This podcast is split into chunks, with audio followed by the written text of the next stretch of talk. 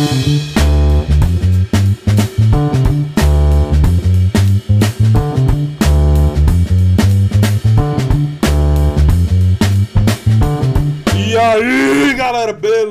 Bem-vindos a mais um Bar do Gordo. Yes! Finalmente, estamos aqui para falar de WandaVision ou WandaVision, depende do quão fresco você é. No carro eu chamo de Wanda. Eu não consigo desassociar o nome dessa mulher a Wanda e não Wanda. A gente finalmente vai falar sobre essa porra.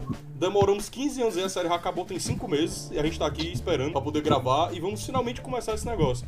Pra gravar e pra falar sobre WandaVision, eu trouxe comigo quatro, quatro unanimidades, quatro celebridades, quatro pessoas inacreditavelmente maravilhosas aqui comigo. Boa! Boa! Rapaz, Rapaz, até parece que eu vou receber esse salário.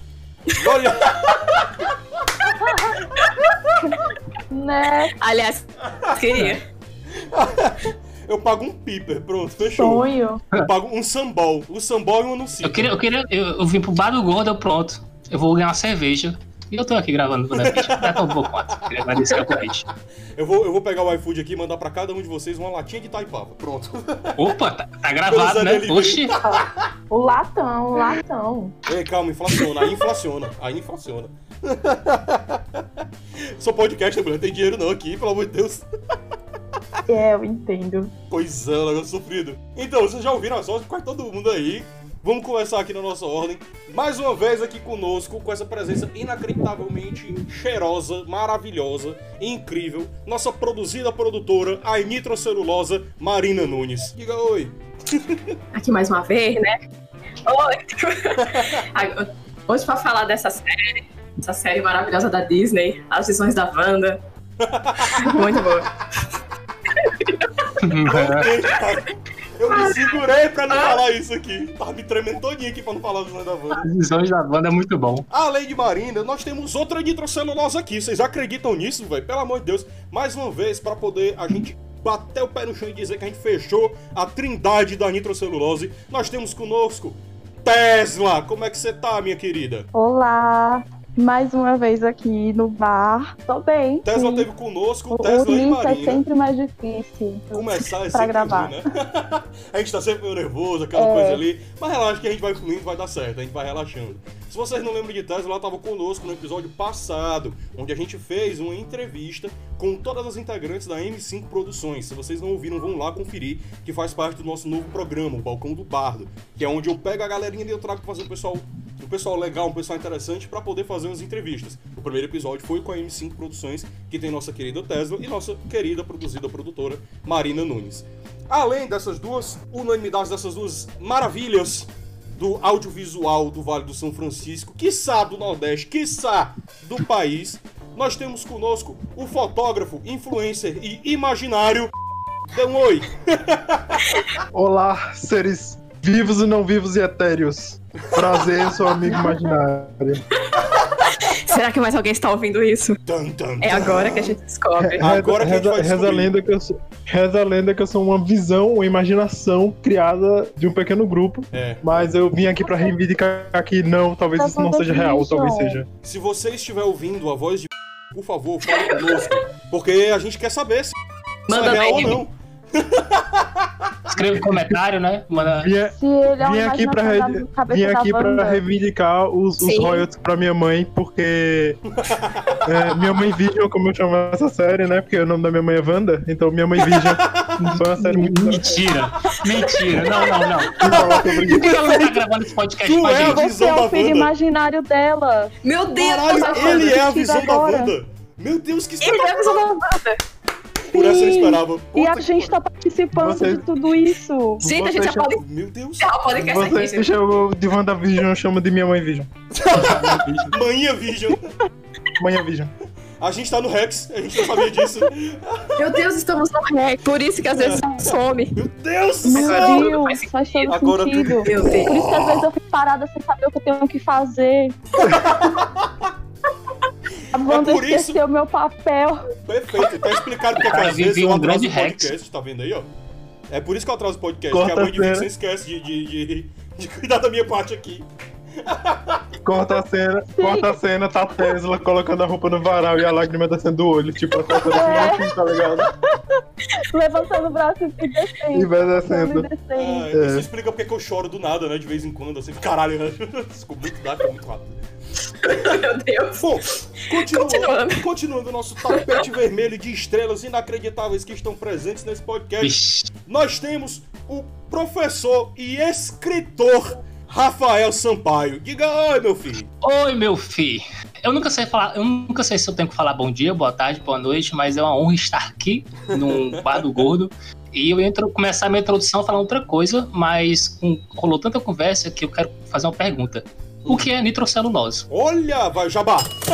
Não, é, Nitrocelulose é um canal sobre filmes no YouTube. E também no Instagram. São conteúdos independentes. Que vai ser dependentes. Mas, é um- Segunda temporada vem aí, gente. mas é, é um canal que fala sobre filmes ou é que produz filmes? Não, que fala sobre filmes. Ah, tá, ok. Quem a produz que filmes produz é a filmes é a M5 Produções. Os dois, mentes, A, a, mentes a incríveis. nitrocelulose fala sobre e aí a M5 produz. Mas a nitrocelulose também agora talvez Uh. Vai começar aí, não sei, vamos ver. Vamos ver. Hum, Olha, se vocês quiserem produzir um filme depois, tem um, tem um livro ali, mó limpeza, bem legalzinho, se vocês quiserem.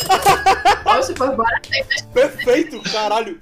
Gente, eu amei. Marketing pessoal é tudo, né? Importante. Uhum. Dá pra fazer essa Com certeza. já tem o roteiro. Bora ver. Aí, aí vai lá, ó. Melhor roteiro adaptado. Olha que incrível. Puta. Olha. Sim, já O pensou. Oscar tá bem aí, né? Olha, sei, a gente ganha Oscar. Premiado por mim mesmo. Gordo Se eu Awards. ganhar o né? Globo de Ouro, eu já tô Entendedores feliz. Se eu ganhar, não, se, se eu ganhar o troféu ontem, né? imprensa, já tô feliz. Tá vendo? Vou, fazer, vou criar o Gordo Awards. onde eu premio os meus amigos. Na realidade, Olha! E, Na e- Eu e- é ideia. bom. ontem, descobrimos ontem que existe um prêmio dado pra você por você mesmo. E aí a gente tá se Eu presenteando. sou tão ruim que nem eu me daria esse prêmio. Nossa, que isso, velho. Caralho. Ave Maria. É isso, gente. Rafael, sou bom. Mas esse que o vocês primeiro falam que eu sou a melancólica do nitrocelulose. Eu acho que essa foi a abertura mais longa da história desse podcast. Não que a história seja muito grande. Mas enfim, bora pra vinheta. Roda a vinheta.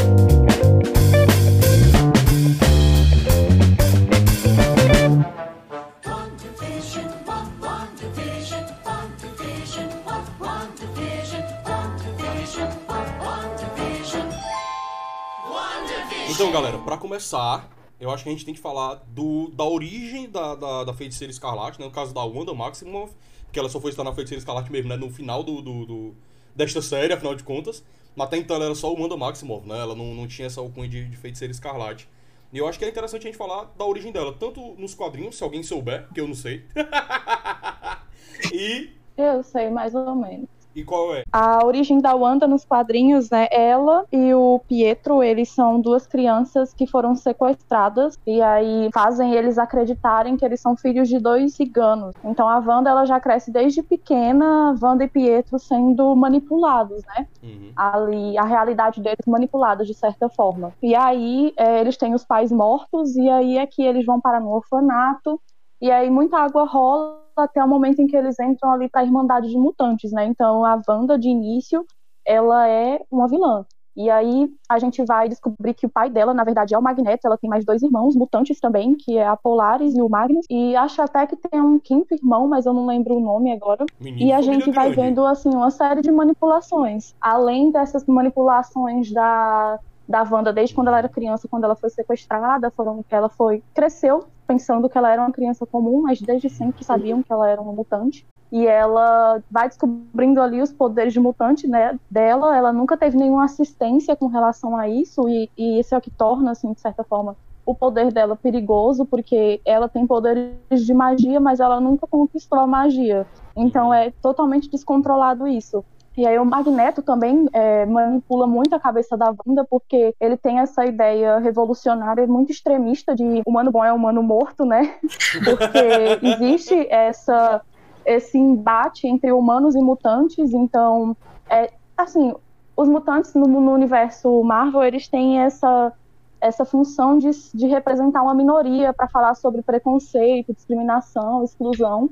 Então, dentro dessa, desse universo dos mutantes, o Magneto ele é aquela pessoa que ele acha que para fazer justiça ele tem que usar os meios mais extremos. Ele é o total oposto do Charles Xavier, né? Que ele tem essa coisa mais pacifista, mais de, de ir em paz, né? O, e o Magneto ele, ele usa muito o fato de que os filhos dele são extremamente poderosos para conseguir é, manipular esse, esses, esse baralho aí. E isso lá na frente vai ser, vai ser muito pesado, porque quando a Wanda surta, ela está extremamente vulnerável. Uhum. Então, o Magneto bota bem entre aspas aí, porque tem um plot twist muito grande né, no quadrinho.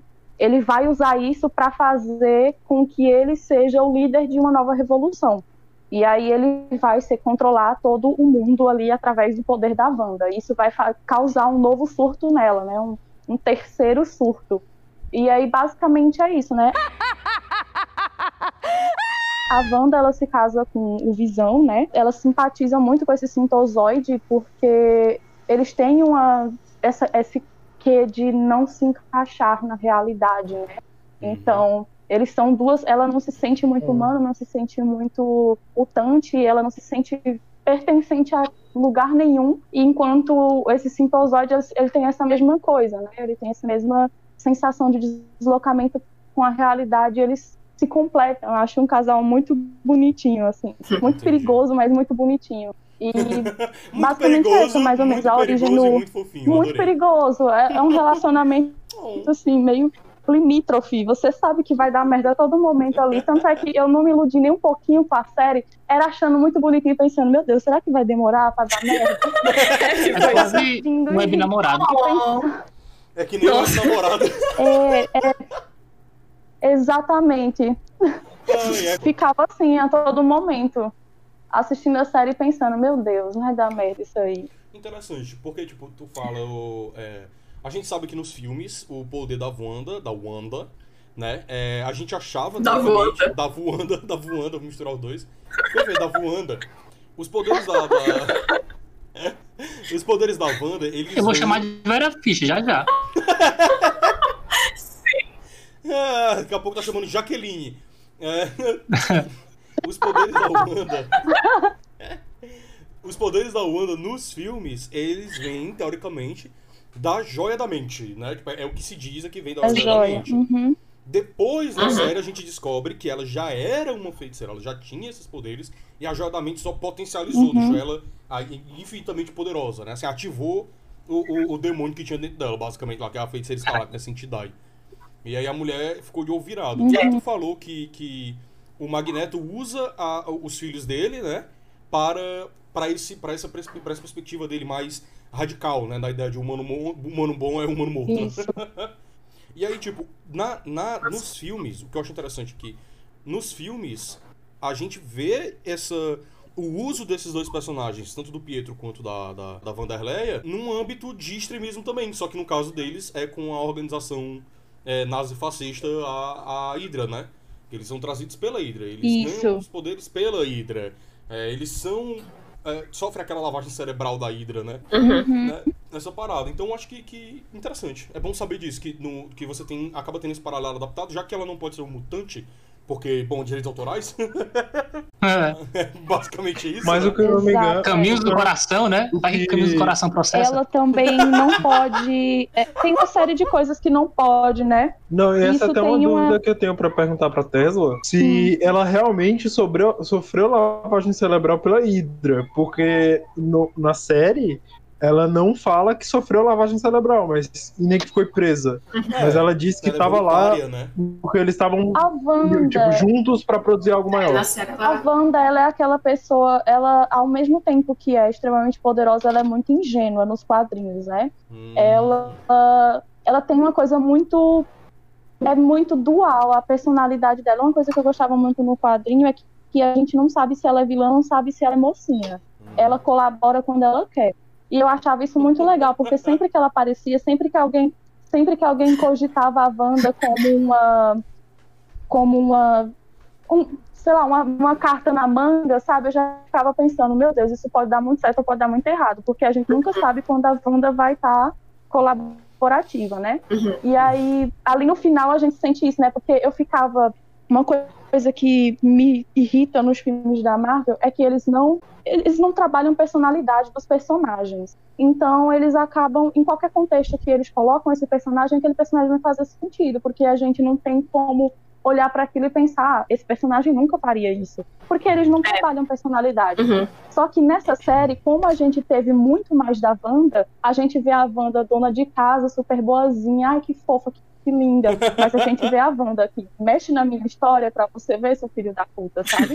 Então eu achei bom. massa isso, porque trabalha a personagem dela pra caramba, sabe? É, Só que ao mesmo tempo a Wanda, ela é extremamente manipulável. Porque lá no, no na história, né, na, na queda, é, no Vingadores da Queda, é, o Pietro, ele fala para ela, a Wanda, ela destruiu os Vingadores que acontece, né? A, lá atrás, na década de 80, ela tinha feito essa coisa de criar os filhos, né? Invocar os filhos, que na verdade eram pedaços da alma do Mephisto que ela invocou e transformou nessas crianças. E aí os Vingadores, quando descobriram, apagaram os meninos e apagaram a memória dela. Daí, é, lá na frente, em Vingadores... É, pois é, é pesado. Na, lá na frente, em Vingadores a Queda, o gatilho disso tudo é a Vespa. A Vespa, ela é meio decepcionada com a, com a vida dela, né? E aí, numa conversa, tava ela e a Wanda, e ela Rapaz, fala, quando seu namorado nunca é deveriam ter filhos. Eu não discordo, não. não. e aí, ela fala que eles não deveriam ter filhos mutantes. E aí ela fala, ah, não, e você foi lá e teve dois. A Wanda fica, ué, como assim? E aí ela vai lá pra Agnes e fala, ei, o que que tá acontecendo? Que história é essa aí que eu tive dois filhos? E aí ela surta. E nesse surto dela, é, ela acaba fazendo com que os poderes dos, dos mutantes eles percam o controle. Então a gente tem, por exemplo, a Vespa não conseguindo se recuperar de uma ferida e fica do tamanho pequeno, né? Porque quando ela é ferida, ela volta para o tamanho normal. E aí os médicos não conseguem salvar ela porque não tem como operar uma Vespa. E Caralho. a gente tem o Visão, é, o Visão ele cospe cinco bolas de, de ferro ali, ele começa a ter uns discursos apocalípticos bem estranhos. Cospe cinco bolas de ferro que viram cinco Ultrons, e aí todos os, os Vingadores e todo mundo vai lutar contra aqueles cinco Ultrons, matam a She-Hulk, perde o controle e rasga o Visão no meio. Quando a Wanda se dá conta de que foi ela que causou tudo isso, ela surta mais uma vez. Ela surta mais uma vez. Ela matou o próprio marido. E aí é, o Pietro fala, né, que Caralho. tá tendo uma reunião e a Emma Frost fala para pro Charles Xavier, a gente não tem o que fazer, a Wanda é incontrolável, ela é muito poderosa. A única solução é matar ela. E aí o Pietro recorre ao Magneto e o Magneto fala que ele não tem o que fazer. O Pietro vai lá conversar com ela, ele se finge de Magneto e fala: "Wanda, a gente precisa dar a todas essas pessoas tudo que elas imaginaram". E aí ela cria tipo um Rex e aí dá para todo mundo, Capitão América, Homem-Aranha, Vespa, todo mundo uma vida perfeita. E aí Uma começa vez. o primeiro Rex, onde nessa nova, nessa nova é, realidade os humanos são minoria e os mutantes são os, é, os líderes do mundo. E o grande líder dos mutantes é o Magneto. Por isso Dinastia M? É, Dinastia M é o dia M que eles falam, mas aí é lá do final quando tem toda uma repercussão, assim, porque duas únicas pessoas estão acordadas, que são o Logan e o. Eu esqueci o nome do personagem agora, mas ele é um sequelado, assim, ele é um drogado, então ele não tem muita credibilidade, né? Mas quando o Logan acorda, ele vai juntando uma rebelião de pessoas e vai acordando aos poucos essa pessoas, essas pessoas. E aí o e aí Doutor Estranho encontra a Wanda, conversa com ela, e aí a Wanda, tipo, isso, é mais ou menos isso, assim, mais ou menos um Zion ali na Matrix. E aí o Doutor Estranho vai conversar com a Wanda e, ele, e eles falam para ela, né, Wanda e o Doutor Estranho e o Capitão, Capitão América, isso. Que aquilo tudo é mentira na realidade. Quando a Wanda se toca que tudo aquilo era mentira, ela fala, chega de mutantes. E aí todos os genes dos mutantes são apagados na Terra e aí só sobram 198 mutantes, que eram aqueles que estavam acordados dentro, acordados dentro do Rex. Todos os outros têm o gene X apagado. Nossa, o Logan, o Logan então foi o primeiro gaiola de Faraday. Sim. Esse tipo de situações faz pensar. Se tivesse um super-herói com poder de super terapia, nada disso teria acontecido. Exatamente. E faz muito sentido. Ah. Mas tem um personagem que ele é assim, né? Que ele cura os mutantes quando ele chega perto. Mas É, eu não lembro muito bem. Eu vi isso trilogia uma original. vez. E... Aquela, aquela trilogia dos filmes originais tem um, um- uma criança, né, que tem esse poder de, de curar o povo. Literalmente, né? Tipo, Isso eu não- Isso. E eu é. não lembro, e eu não lembro se é no X-Men. O que passava no SBT, eu não lembro. X-Men É, Evolution. é um- Acho que é no Evolution também tem um mutante que ele é um, um mutante brancão, né? Todo branco. Que a habilidade dele é, tipo, ou anular ou, tipo, acalmar mutantes e tal. Isso. Ele Era um desses que a Wanda precisa. Com Porque certeza. tipo, faz muito sentido. É, esse lance da terapia não funciona com a Wanda porque uma coisa que o Doutor Estranho fala é que como a Wanda, os poderes dela são de magia e ela não teve nenhuma instrução, enquanto o Doutor Estranho, por exemplo, teve um ancião, né? Uhum. Que é ancião nos filmes do, nos filmes do universo Marvel. É, então ele teve toda uma instrução, tanto uma instrução no sentido do, da magia em si, quanto ética, né? De como Sim. usa- usar a magia. E a Wanda não. E ele fala que, nos quadrinhos, ele fala que o perigo da magia é que quem tem esse poder de controlar a realidade vai estar sempre querendo ajustar ela para pagar as coisas que não satisfazem ela. Então, assim, a Wanda, ela é impossível de ser curada, porque na cabeça dela, ela nunca vai, tipo, ceder a uma terapia para conseguir seguir em frente. Uhum. Ela tá sempre voltando pro passado e pensando como é que eu faço pra reviver o meu marido que eu mesmo matei. Por isso que ela surta. Porque o Charles Uhum. Xavier tranca ela, igual a Fênix, né? Nos quadrinhos, ele, ele tranca a mente dela, desacorda ela numa espécie de coma para tentar restaurar a mente dela, mas não tem jeito. Porque como ela sabe que ela tem esse poder de restaurar a realidade, ela nunca vai querer seguir em frente. Ela vai estar Meu sempre tentando reajustar a realidade. É por isso que a Wanda, ela não, o o psicológico da Wanda, ele nunca é, é, evolui, ele só regride, porque cada Uhum. trauma, ela, ela retém aquilo. Ela não consegue abstrair. Quantos de nós aqui, se a gente tivesse o poder que a Wanda tem, a gente teria esse autocontrole, né? Vamos lá! é que nem Aí depende do tipo Eu de imagino, eu, pessoa, né? eu não barco esse poder, o que é que vai acontecer? Como é? Eu imagino, eu não barco esse poder. Ah, meu amigo. Ah, eu tinha Nossa, passado rodada pra todo mundo. vezes. Puta que pariu, não, velho. Não, sem condições, sem condições. Não, É que a, a, a, a Rumble, ela fala, né? Até no final, no finalzinho ela fala: Mulher, se eu tivesse o mesmo poder, eu faria a mesma coisa. Se eu tivesse, se eu tivesse o poder, eu fazia a mesma coisa. Fazer até pior, se duvidar. Aham.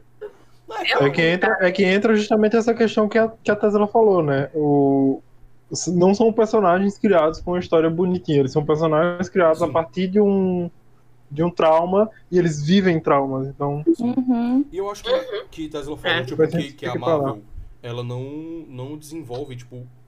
Calma, eu tô falando muito tipo. Tu, tu falou, Tesla, que a Marvel não desenvolve os personagens. Ela desenvolveu alguns personagens. Só os que ela considera central. O Homem de Ferro, ele foi desenvolvido ao longo de bem 5, 6 filmes. A gente vê ele é, é, sendo moldado até o momento ali do ultimato, né? Onde ele se sacrifica. Você vai enxergando essa evolução dele, né? Desde o primeiro filme, onde ele é só um, um bilionário ponto, né? Que é todo bilionário é assim mesmo, escrotão pra caralho. E aí ele evolui pra ser um bilionário não tão escroto. Que aí é a parte mais fantasiosa que existe no, no universo da Marvel. Não é um, um, um Sim, senso. com certeza. Não, não não é Joias do Infinito, não. É que o, o bilionário ficou gente boa. Isso não existe. a, a tendência Né? é piorar. A tendência é, É, piorar. Não, é exatamente essa, tipo, a, a sacada da Marvel, né? Tipo, ela pegar uma personagem que tem tudo pra ser agora uma grande protagonista Uhum. da nova fase, né? E dar uma série, porque você pode explorar muito bem, você consegue desenvolver ela muito bem. Porque, querendo ou não, a Marvel ela segue aquela mesma fórmula, né? Então, tipo, em filme de introdução, você não desenvolve muito bem o personagem, você dá uma base bem por cima e, e, tipo, a série não, né? A série ela consegue realmente aprofundar bastante na personagem, deixar muita ponta e muita ponta que vai gerar filmes muito bons. É, se não tivesse essa série, talvez uma introdução da Wanda não fosse tão interessante, que nem foi a série, né? é porque também é muito complicado. É muito complicado porque a Marvel hoje, o MCU, ele é gigantesco, né? Então, A gente tem o mesmo no, no, É. no Guerra Infinita. É tipo, cada personagem B ele tem o quê?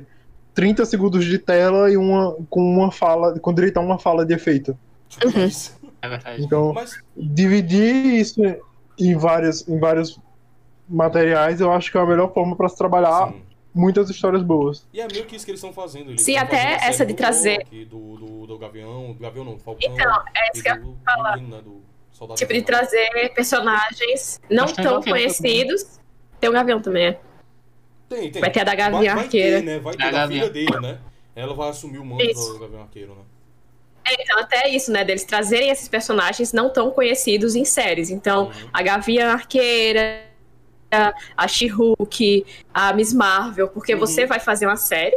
Então, é mais tempo pra desenvolver, as pessoas vão gostar daquele personagem e vão pagar realmente pra ir no cinema. Se você faz uma um filme da She-Hulk ou da Miss Marvel, dificilmente ia fazer um sucesso muito grande. Eu acho que a, Então, a é uma Disney- estratégia muito boa pra introduzir esses personagens, né? A estratégia da Disney tá sendo primorosa. A Miss porque, Marvel, na tipo, verdade, bem famosa no, no universo Marvel dos quadrinhos, porque ela foi líder dos Vingadores por muito tempo. Interessante. E quando ela posteriormente evolui para Capitã Marvel, né? É, é um marco também muito grande, porque ela deixa o manto para uma heroína que não tem nada dos estereótipos de heroína, É, né? que Porque é- a Carol Danvers ainda vem de uma de um estereótipo de heroína gostosona que é feita para vender quadrinho para nerd bizonho, né? Que tem tesão em personagem gostosona. E Tem- aí, é, a gente tem a- desenho, a, né? Aí vai ser a Kamala mesmo, que é a da série, né? Isso. A da série vai Sim. ser a- uma menina, né? Uma adolescente ali, que é. isso Ela é indiana, né? Se não me engano. Sim. Não sei, não lembro bem. isso, ela é judia. Então, Bom, uhum. então isso é muito massa. Eu acho interessante porque a, a, a Marvel pega, tipo assim, no momento que, tá, que a gente tem com relação à produção audiovisual, à cultu- à cultura pop, que a gente não pode ir pro cinema, a gente até meio que pode, tipo, se a cidade não estiver em lockdown, mas é 30% da capacidade, você tem uma quantidade muito pequena de pessoas que estão indo pro cinema. Agora Mas que saindo verdade, vacina, não pode, né? gente. É, de verdade não pode, não vão, né? Fica em verdade, não casa. pode, tá, gente? Fica em casa, pelo amor de É, Deus. o ideal é ficar em casa. Eu tô falando questão de que poder, teoricamente, né, pelas Dá uma bronca. Mas é isso mesmo, não, não vão. Fiquem em casa. Pelo amor de Deus, fiquem em casa, consumam tudo por streaming. Ou então torrent, mas eu não apoio torrent, tá, gente? Eu nem vou dizer que vocês podem entrar no Pirate Bay e baixar, porque isso é ilegal. É, então. é, é, inclusive, pra vocês sempre escreve? longe, é, é Pirate Bay. Nunca escreva dessa forma, tá? P-I-R-A-T. Nunca digite isso no seu, no seu Google lá. É, não, não coloca lá The Pirate Bay não, com THE no Jamais. começo. Não coloca, tá? Jamais. Outra Não coisa que coloca. você nunca Se deve tiver acessar dúvida, é o não Stremio. procura no YouTube, não tem. Isso, também nunca acesse o Stremio, tá? S-T-R-E-M, aí ponto, e ó, nunca façam isso, ok? Nunca É, procurem isso, não. porque é só Tá coisa ilegal e que a gente é totalmente contra, tá bom? Eu vou até deixar o link no, no- na descrição do episódio, que é pra vocês nunca clicarem, tá? Não acessar. Isso. É, se você vê algo parecido com esse link que tá na descrição aí embaixo, não, Não, não, clica. vai. não, Não vai. não Clica. Não clica. Não clica. Cara, tem muita pressão, gente. A gente tá avisando aqui pra Isso. não clicar. Jamais. A Disney tá fazendo relativamente certo, assim, como todo bilionário tá aproveitando um momento de desgraça pra ficar ainda mais rico, como toda corporação bilionária. E ela, já que a maioria das pessoas está em casa, já está consumindo por streaming, a melhor coisa que você pode fazer é lançar séries no seu serviço de streaming pra explorar personagens que outrora não seriam tão bem explorados no cinema. Entende? E que quando você finalmente for lançar filmes onde esses personagens são relevantes, as pessoas já vão ter absorvido muito desses personagens no streaming.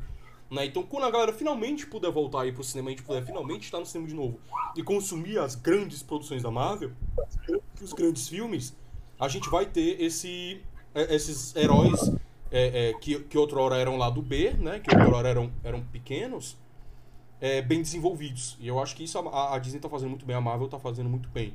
Eu acho que isso é uma coisa que fica legal da gente ver. Ou, eu não sei.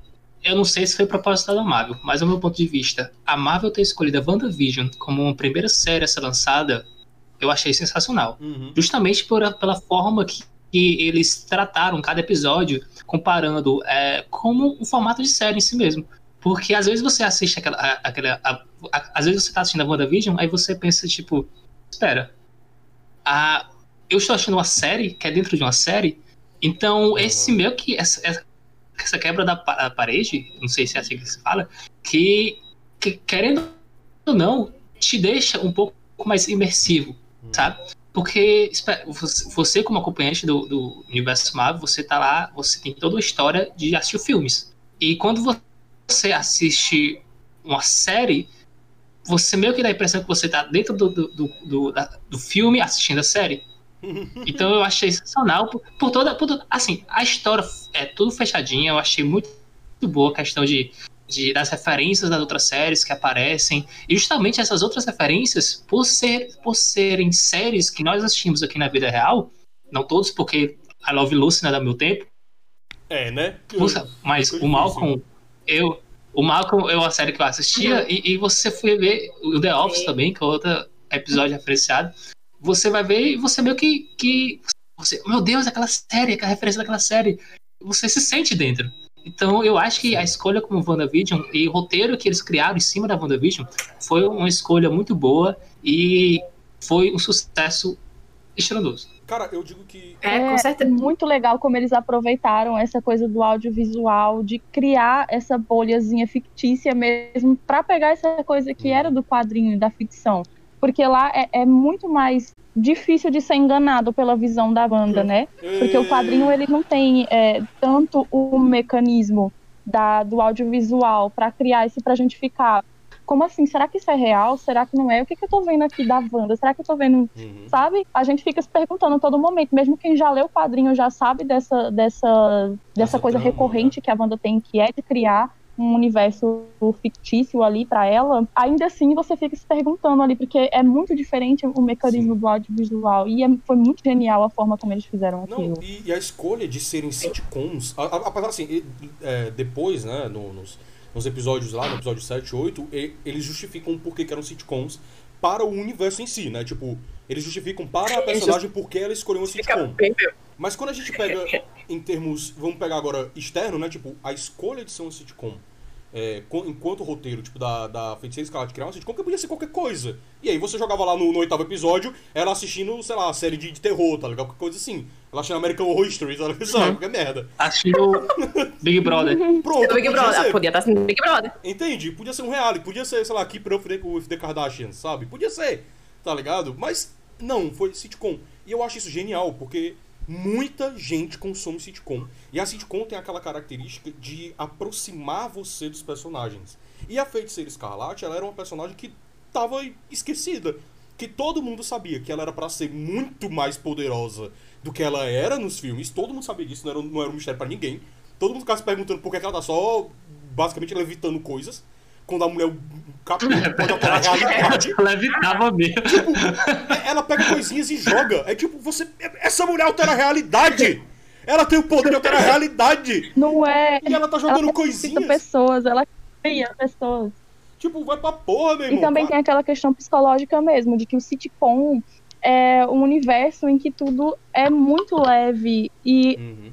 é isso que a Wanda precisa. Sempre que ela surta e que ela vai pra esse mundo dela, é, uma, é um local onde é tudo feito pra agradar ela. O Sim. Visão ainda tá vivo, ela tem os filhos e ela consegue inclusive expandir isso pra outros personagens, né? Como ela faz lá no, no Vingadores da Queda.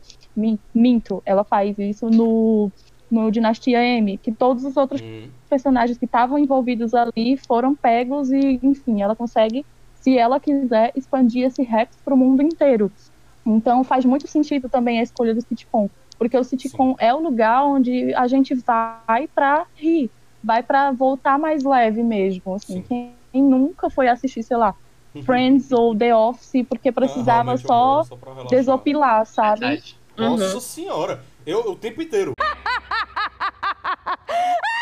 Só voltando um pouco ao que vocês estavam falando do, da questão da forma que a série é apresentada, né? E aí o Raul até colocou, nossa, mas essa, ela é uma mulher tão poderosa que altera realidades e, você, e ela tá só jogando coisinhas. Mas, tipo, o formato da série ser sitcom e ela fazer referência às séries que ela assistia e aí fazer uma- continuar fazendo referências pra televisão, porque é uma, é uma série passando no streaming, né? Então ela tá referenciando Hum. também a TV. E aí ela passar pela, é, por todas essas sitcoms e ela mudar nos últimos episódios pra, de sitcom pra. Acho que é Monodoc que chama. Que é, é- é- são essas séries que são. Não são exatamente sitcoms, mas elas são quebrando quarta parede, conversando com você. Uhum. Então tem a realidade que acontece ali e tem a é um realidade falso com você. documentário. É um falso É. documentário. Isso já é, já, já é trabalhar também na, da personagem, essa questão dela ter várias realidades, que não é só a realidade de dentro do Rex é, de fora do Rex, é a realidade de quem tá vendo, porque ela fala diretamente com você, entendeu? Uhum. E aí Uhum. existe, tipo, essa proximidade de você com, com, com, com a série, com todo o universo Marvel, eu achei muito genial, tipo, colocar ela pra que ela fizesse isso Sim. Dentro da série. já passando dessa ideia da, da escolha das séries e pensando, tipo, o que estava acontecendo com ela naquele momento é, é inacreditável, porque a gente vê o, o- A gente viu a Guerra Infinita. Pra quem viu na época, né? A gente viu a Guerra Infinita, um ano depois a gente viu o Ultimato. E a gente já tinha, como, como a gente vive no século XXI, um ano equivale a mais ou menos uns 30, né? Assim, mais ou menos essa é a nossa sensação. No que diz respeito à produção de conteúdo. Parece que a gente tá órfão já de qualquer produção. É verdade. Porque Uhum. É verdade. pelo amor de Deus. Se eu deixo, se eu deixo de publicar esse podcast aqui uma semana, meu Deus! Raul nunca mais publicou. Gente, Gente, gente, As 10 pessoas. gente só, só uma, Só uma pergunta. Tem umas, tem umas crianças que aqui na minha rua que parece que tomaram um café. Vocês estão conseguindo ouvir elas eu gritando? elas Sim. gritando aí. Ah, então deixa, deixa eu fechar a janela aqui. É o povo do Rex, é o povo do Rex. Pronto, acabou. É, Solucionou. vamos lá. Olha, tem criança. irmãos, seus outros irmãos. Como Dessa assim tem criança, criança? Então, onde é que estavam as crianças do Rex? Fecha, Cara, cala essas crianças aqui, mãe, por favor. Em casa. É, é Dentro de casa Acabou o assunto. Próximo. Tava amarrada. Tava, na, tava tá assistindo. Mãe, Tava você assistindo tá, mãe, você soltou as crianças por quê, mãe? Prende de novo. Porque eu quis, meu filho. Pre- Prende de novo. eu não gosto de criança, eu tô vendo. Então, a gente tem esse momento ali que é, que é esse intervalo que pra gente foi de um ano. E pros personagens do universo Marvel foram de cinco, foi de cinco anos, que é do momento do estalo até eles começarem toda aquela aventura pra poder retornar com o, o- o- com todo mundo que foi instalado, né? O, todo mundo que foi eliminado no Ai. estalo de Thanos, foram, durou Aí, cinco anos. quando- Só que quando. Quando, Quando eu lembro, quando eu lembro quando foi o por causa de um rato que Eu o acho homem formiga voltou começa a rir. gente. Mickey, né, gente? A Disney comprou, tem que botar o Mickey ali como protagonista. Isso foi muito bom. Parabéns pra, parabéns pra Disney, cara. Parabéns. A Disney quis colocar o Mickey de tudo que é jeito. Da- Próximo Star Wars vai ter um ratinho ali também. Né? Próxima temporada de Mandaloriano, Eu- né? a primeira cena vai ser com um rato. Eu não duvido. E aí, justamente, pra aqueles personagens durou cinco anos, só que lembra quando, quando rola o estalo de novo, todo mundo volta, o Peter Parker, o, o, o, o Miranha, ele fala que.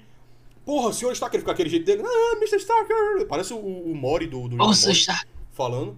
Parece. É, Parece mesmo. Cada um do. troca, troca o Rick pro, pro Mr. Stark, né? Da mesma merda. Uma coisa. O cara arrastou o menino Meu por uma Deus. viagem intergaláctica e ele terminou morto. É, é, é o Rick, entende? Só que no caso do verdade. Rick, ele não tem uma sequência de Morris, né? Ele não tem uma fábrica de Morris. Onde ele É. Ou será que tem no próximo filme do Homem-Aranha?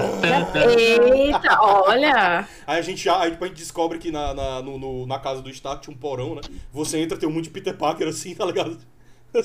Tá- aí tá lá o- os outros dois de ele abre. Aí os Homem-Aranha- paralelo ali não Círculo. precisa de um Homem-Aranha. O Deixa eu aranha, pegar. o aranha. Isso. Um aranha apontando pro outro, assim. Muito bom. E aí, é, é, ele diz que, nossa, a gente tava lá, lá em Titã e aí do nada a gente sumiu. E aí eu apareci, e, tipo, eu apareci lá de novo, eu acordei e o, o Doutor Estranho, o Mr. Strange, Doctor Strange, né, eu não lembro como é que ele se refere ao, ao Estranho, disse que já tinha se passado cinco anos e agora a gente tá aqui. Tipo, a gente tem que ir logo e agora a gente tá aqui. Então, pra quem foi instalado, simplesmente não teve percepção de passagem de tempo alguma. Eles, tudo sumiu e É, tudo voltou. Acordaram. Ponto. É, tava Então- dormindo e acordou. Pra Wanda, ela acabou de ver o Visão morrer. Assim, ela tinha acabado Sim. de ver o Visão morrer. E quando ela volta, ela Aham. volta encarando Eu o Thanos. acho- ela eu não acho- sabe que aquele Thanos ali eu não é o que- Thanos original. Eu acho que me. facilitar, eu acho que para facilitar essa questão é que nem, eles nem usam estalo, né? Eles falam blip. Blip. E É. aí, tipo, blip que, que, que é quase um, um piscar mesmo, que é tipo um blip, um errozinho que teve ali, Sim. e aí fica mais próximo. Tipo, é só uma questão simbológica de você instalar os dedos, mas é mais um blip, pra ser mais rápido ainda. Eu acho que o estalo é porque tinha gente que tava lá, né? Que viu ele estalando os dedos mesmo. Aí. É, É. é, Não, porra, imagina você é um você é super-heróis mais poderosos da Terra e você vai dar um, sei lá, um coletivo de imprensa. Então, galera, ele instalou o dedo e o pessoal morreu. Tipo, porra, né? não, ele tinha uma luva fodona e aí ele, sabe, você, você deixa essa parte do estalo de lado. Entendeu? Galera, é, tem isso que não teve tal. E aí, eu acho muito foda, porque a gente, quando a gente vê ela naquela situação, faz poucos dias que o, o, o Visão morreu e que a guerra aconteceu. Não. Foi, foi Pra ela, Algumas semanas horas, só. minutos. Não, não. Não. Entenda. Do, Minutos, do momento que ela volta no ultimato, segundos ali, tipo, pra ela não passou nada. Só que Ah, pro Rex, série, né? o que a gente vê no Rex, já tem alguns dias que ela, tá, que ela, que ela montou o Rex.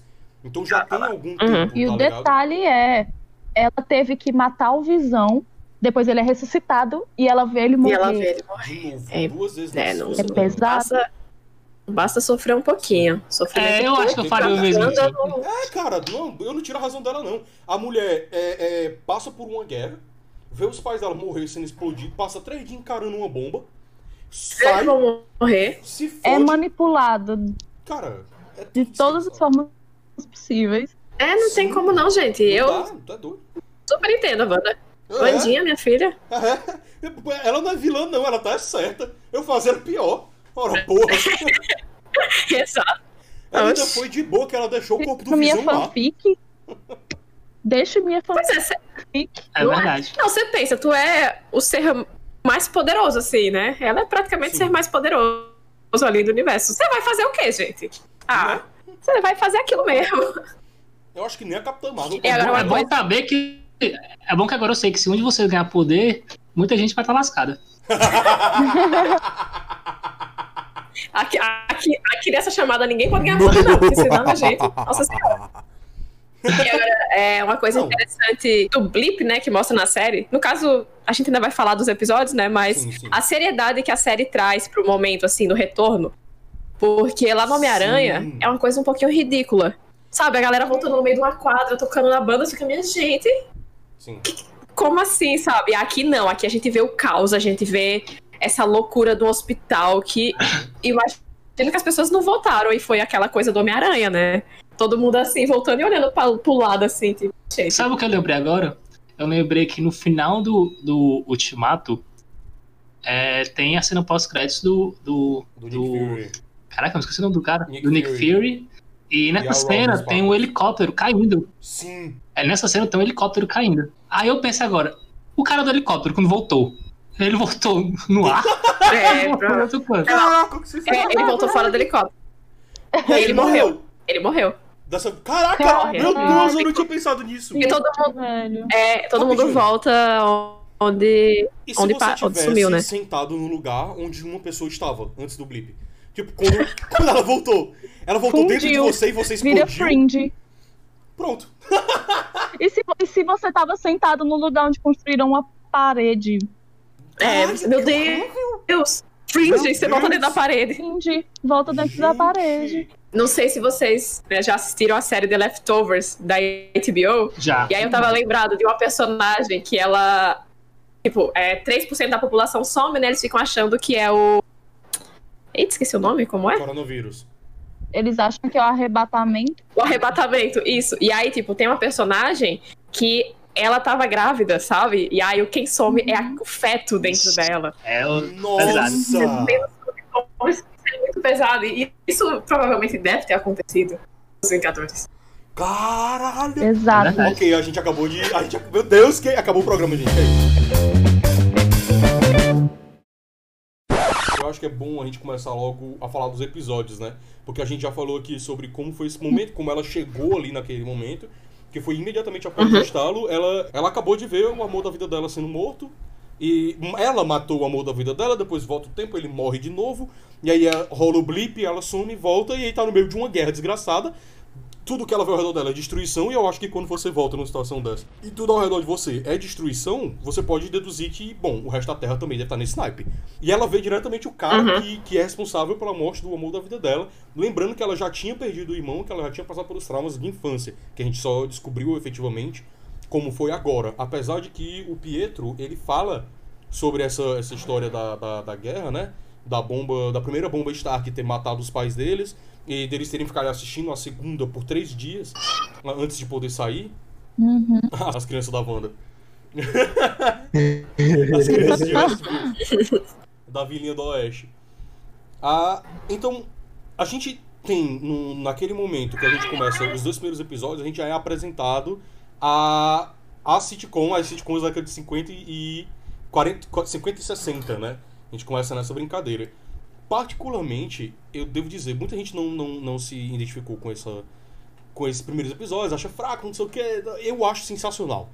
Eu acho sensacional. Porque eu, eu, eu, eu não esperava isso de forma alguma. Sabe? Um episódio inteiro dedicado a sitcoms da década de 40, da década de 50. Eu não esperava. Eu, eu, eu tava... e, não, e também funciona muito bem, né? Porque é diferente. Então, realmente cria essa pulga atrás da orelha, né? Só que, tipo, quando o episódio vai, vai passando, né? Você vai percebendo que alguma coisa tá acontecendo. E aí, no início tem aquelas piadinhas besta tal, o vizinho, o povo do trabalho. Só que aí quando chega no jantar, Sim. aí você pensa, peraí, alguma coisa tá acontecendo mesmo. Uhum. Então isso aqui não é só uma. Tipo, a Wanda não só tá fingindo uma realidade. Mesmo que no início a gente já saiba, né? Que ela tá fingindo, uhum. fingindo essa realidade por estar muito mal, por estar sofrendo, por estar de luto. Mas, tipo, a gente percebe que tem mais coisa por trás. Sim. Então, assim, tem muita gente que diz que o episódio não avança, mas a cena do jantar ela já mostra que tem coisa muito grave acontecendo. Uhum. E é isso que eu acho que é intrigante uhum. nos primeiros muito. episódios, que muita gente não gostou, é porque você tem pouco avanço. Não é que não avança, eu acho que tem pouca coisa. Tipo, a, a ideia é realmente essa: é te botar nesse mundo de fantasia, e assim como os personagens, você vai receber um, uma pequena uma pequena parcela de. Isso aqui tá errado. Sabe? Isso aqui não, não, é normal, não era para isso aqui acontecer.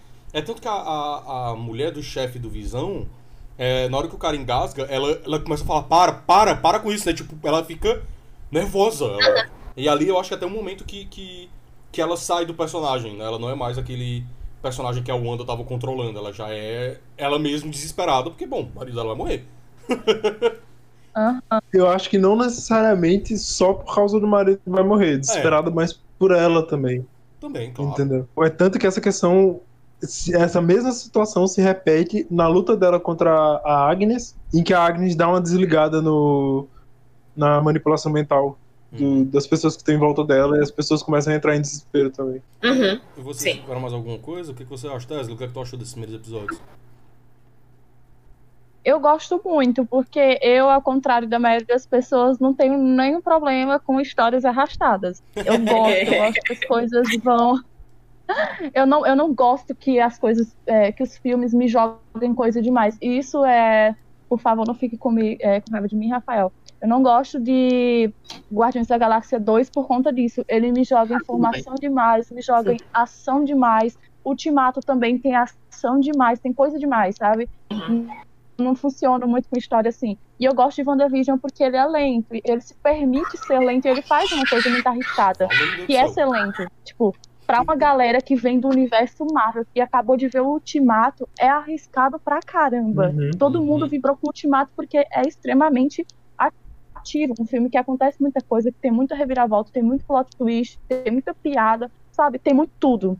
Uhum, é... um frio, né? E aí, você pega uma coisa e quebra, assim, dá aquela quebra de clima, faz um negócio em uhum. preto e branco com piadas extremamente datadas e muito lento. Com certeza. Aquilo ali para mim foi um tesão. A porque estética... eu gostei disso, de é, ir colocando os detalhes aos poucos pra gente ir ligando as figuras. Para mim, que já assisti, já, já conhecia a história da Wanda, é, aquilo foi muito delicioso, porque eu ficava imaginando, tipo, eu assisti com meu namorado e ele não, nunca leu, né, os quadrinhos.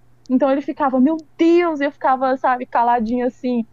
É, mas tinha muita coisa também, como foi adaptado, né? Por exemplo, como não tem Pietro, como não tem Magneto, tinha muita coisa que era é, foi novo para mim, né? A Agatha lá, eu nem me liguei que a Agatha, aquela Agatha, ia ser a Agatha Agnes, sabe? E aí, é, isso foi muito legal, porque eu também me surpreendi, mesmo já estando preparado para as coisas que iriam vir. E eu fiquei imaginando pra galera que vem do universo Marvel mesmo, que, que não, nunca leu os quadrinhos, sabe? Isso uhum. deve ter sido super surpreendente, essa série. Pra mim, ela foi extremamente genial. Eu não tenho Eu não boto defeito nenhum, eu gosto dela em todos os aspectos. É, eu acho Coisa assim, que eu não faço, objetivamente- Não botar defeito em coisa da Marvel. Objetivamente, eu acho muito bom porque é divertido, sabe? É, independente de, de, de a gente pensar em que é um universo de heróis e, e superpoderes, a gente queria ver porradaria, queria ver poder. Tipo, porra, é divertido por si só. É um humor bem datado, é um humor super datado. Mas eu, particularmente, eu adoro ver essas piadocas que são mais simples mesmo, que são mais óbvias, entende? Que você já sabe qual é a punchline, você já sabe qual é, sabe, o fim daquela piada. E eu adoro isso, eu adoro essas bobagens, assim, esses diálogos dele, tipo, ele vai sair, aí ele esquece que ele tem que se transformar em ser humano de novo, sabe? Tipo, ah, bobo. Aí ele vai lá e plim, sabe? Pum. E aí, tipo, o efeito mega toscão, sabe? Sim. Pam, muda trash. Tipo, Aham. ela, ela com as coisas fazendo jantar, sabe? Aí a As janelinha camas, abre. as camas separadas. Eles dormindo em camas separadas. É, E, e, Sensacional. e também a série foi uma homenagem, né, pra TV. Então, sim. Ali eles realmente fazem pra, pra homenagear, porque eles reproduzem as aberturas, as piadas são realmente as mesmas. É, tipo, aquela cena do início do primeiro episódio, eu acho, que ele vai passar pela porta e ele deixa ela caindo, né? Tipo, aquilo é o início da. Ai meu Deus, como é o nome da série? A Dick Van Dyke Show, que é a que no final mostra na TVzinha ela assistindo mesmo. Que aí, e a assim, da cama também. Sim, também, a cena da cama. Então, assim, realmente eles reproduzem e são dessas sitcoms, né? Então, É, eles- Eles encaixaram, eles encaixaram cada episódio na, na linha temporal, como todo mundo já sabe, é meio óbvio, e eles respeitam muito a linha temporal, respeitam o carro-chefe, que é, que é o, o, o- o- a referência principal, não esquecendo do que tá acontecendo ali dentro. Então, tipo, as magias dela, como, como a Raul disse, são bem toscas, bem. Toscas não, assim, são muito boas. Caricato. E, ca- e são bobas. caricatas É, mas É, E aí elas vão é evo- vão evoluindo com a série e, e o respeito que a produção tem com o tempo é, é- é magnífico. sim. O respeito que a, o respeito que a Wanda tem, né? Porque a Wanda tá fazendo esse episódio e pro- Ela é produtora, diretora. Na realidade, ela meio que não era produtora, né? Ela só, tipo, por acidente, deixou as emoções acontecerem ali e a- se apegou à primeira memória. A gente vê isso no final e depois a Agatha vira diretora do negócio É. e meio que manipula as, as coisas. Sim, sim. vocês, vocês falaram do tipo primeiro Star Wars, diretores com brigas de ego. Sim. Vocês falaram do primeiro e segundo episódio, mas eu tenho que confessar que o episódio que me prendeu, de fato, foi quando a- a- apareceu o Pietro. Na hora que apareceu o episódio, Pietro, né? a minha cabeça explodiu de tanta teoria que eu acabei me decepcionando. Porque eu, caraca, meu Deus, finalmente vai aparecer. Nossa, Final- Finalmente. Só que, não. Eu tava Eu- esperando eu- que o Pietro que tivesse criado tudo, né? Vindo lá Deus. das HQs do Dinastia M. O que eu falo, o maior vilão de WandaVision foram minhas expectativas.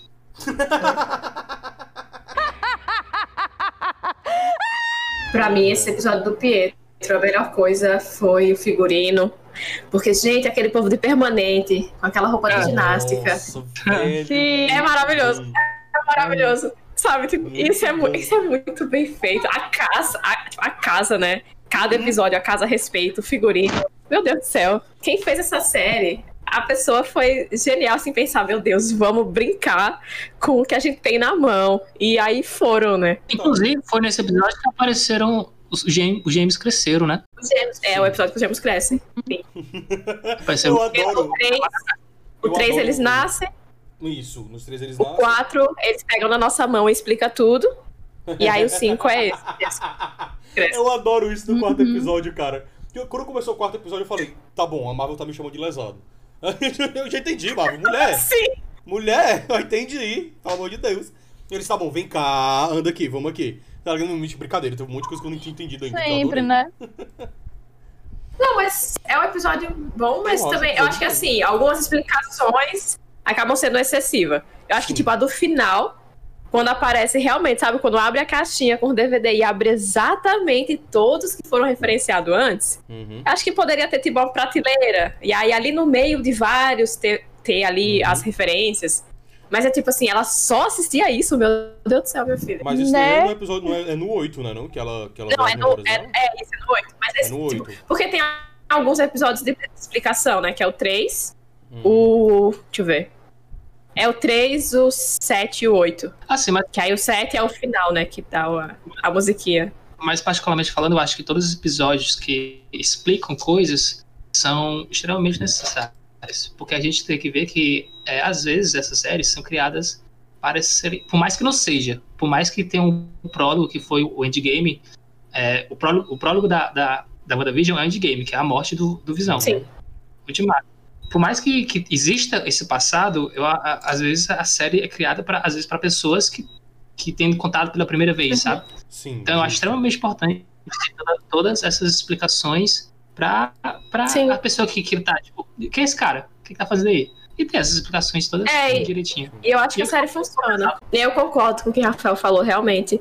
Porque eu acho que a série funciona, né, pra quem não assiste o universo. Uhum. Eu assisti com minha mãe alguns episódios, e aí minha mãe assistiu o primeiro e o segundo. Aí depois ela foi assistir alguns dos finais, assim, ela ficou, tipo, é a mesma Wanda? Eu falei, é. Ela ficou, ah, e aí ela assistiu. E, e assim, tipo, ela pegou alguns momentos, algumas cenas, e fez sentido. Uhum. Dentro, principalmente porque ela assistiu, tipo, oito. O oito que explica bastante por que aquela É. mulher tá fazendo aquilo, né?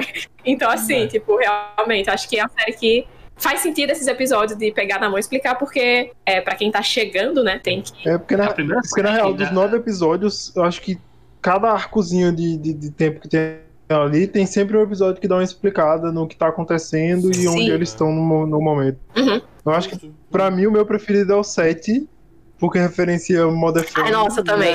Eu assisti. Eu assisti tão magnífico, feliz. Nossa, eu assisti É muito bom, cara. leve. Foi o nosso E momento você, e júbilo, né, você, é, e você tem toda aquela questão dela tá meio que complicada com a cabeça dela, confusa, sem saber o que tá acontecendo, mas ela dizendo que tá tudo bem. E tipo, isso tá acontecendo desde o começo. É, é eu acho muito legal aquela, aquele momento que ela para, senta, e aí, tipo, ela muda de realidade porque ela tá conversando diretamente com você. E por mais que, por mais que tipo, no episódio do, por exemplo, do. do acho que é no, no 8, que tem o Visão e tem aquela moça que eu esqueci o nome dela, Darcy. que. A Darcy. Darcy, que no final não Que era eles, nada. têm essa, que, eles, que eles têm essa mesma situação que eles estão conversando com, tipo, com a quarta parede, só que não é uma conversa com a quarta parede, eles estão conversando com a Agnes. né? Isso. Que, Que tipo, aí tem é. essa interação. Não quebra essa perspectiva. Mas a, a, a Wanda, quando ela senta no sofá e conversa com você no episódio 7, ela tá conversando com você. Não é com, com a, com a, com a Não, e, Agnes. e eu achei. Nossa, eu achei muito perfeito, assim, porque é, o episódio 6, né, é referência da série dos- do início dos anos 2000. E aí eu fiquei pensando, né, tipo, o que vai vir agora? Porque tinha que vir agora nessa época 2010, né, por ali. E faz todo sentido ser Modern Family, porque Modern, tipo, a, a Wanda, ela tá fazendo referência a Claire, que é a mãe, né, da família Sim. não a família principal, porque são três famílias, mas da maior ali, né?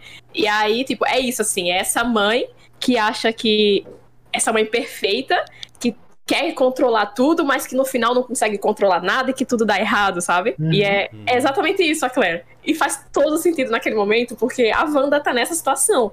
Ela quer controlar tudo, ela acha que ela consegue, mas ela não consegue ali mais controlar nada. Inclusive, Já saiu tudo do Eu controle. não sei se vocês viram. E aí a gente vê um as consequências no episódio seguinte, né? Fizeram um videozinho comparando o- os gestos do, do Visão com o do Jim, do, do, do The Office. Do The Office. Aham.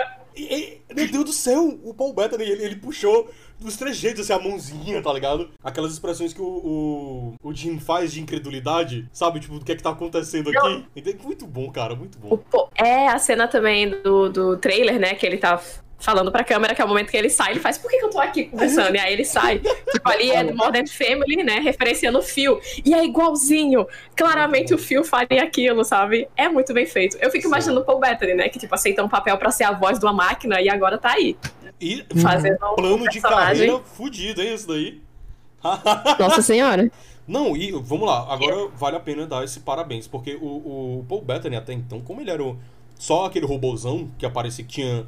que juntando o MCU todinho tem 15 minutos de fala, é, você ter a oportunidade de ver o Paul Bettany atuando pra valer, sabe? E ele mesmo botando a cara tapa ali, fazendo personagem, e a gente vendo ele constantemente mudando, tanto ele quanto a, a Elizabeth Olsen, eles são muito de parabéns, porque eles conseguem, ao longo da série, não só a produção por si, a produção em si ela muda, como eles mudam, a postura deles, o linguajar deles, tudo muda.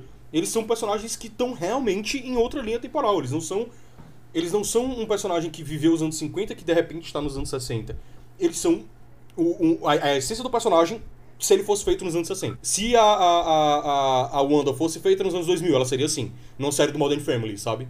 E eu acho isso muito interessante. Parabéns pela atuação dos dois. A de todo mundo ali, vai, que foi um elenco muito bom, cara. Menos os Eu quero dar um parabéns especial para as crianças. As crianças, Oh, as crianças foram excelentes.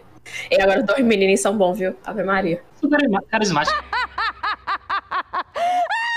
Vai Meu ter Deus Capitã do céu. Marvel Rumble. Eu tô tão feliz com isso. Gente, a Rambo, eu amei ela, doido. Caralho, eu amei essa personagem hoje. Eu fiquei muito feliz com ela, eu gostei muito dela. Sim, ao contrário das outras personagens que foram heróis primeiros pra depois ter um pouco de personalidade explorada, ela a gente conhece antes de ser heroína. A gente conhece ela Isso é criança, muito na foda. verdade, né? A gente conhece ela criança. Inclusive, eu Né? peguei um, Eu reassisti os filmes da Marvel tudinho esses dias, sabe? Enquanto tava passando a série, eu, eu, eu, eu fui reassistindo e eu assisti em ordem cronológica do, do MCU, na ordem cronológica dentro do MCU.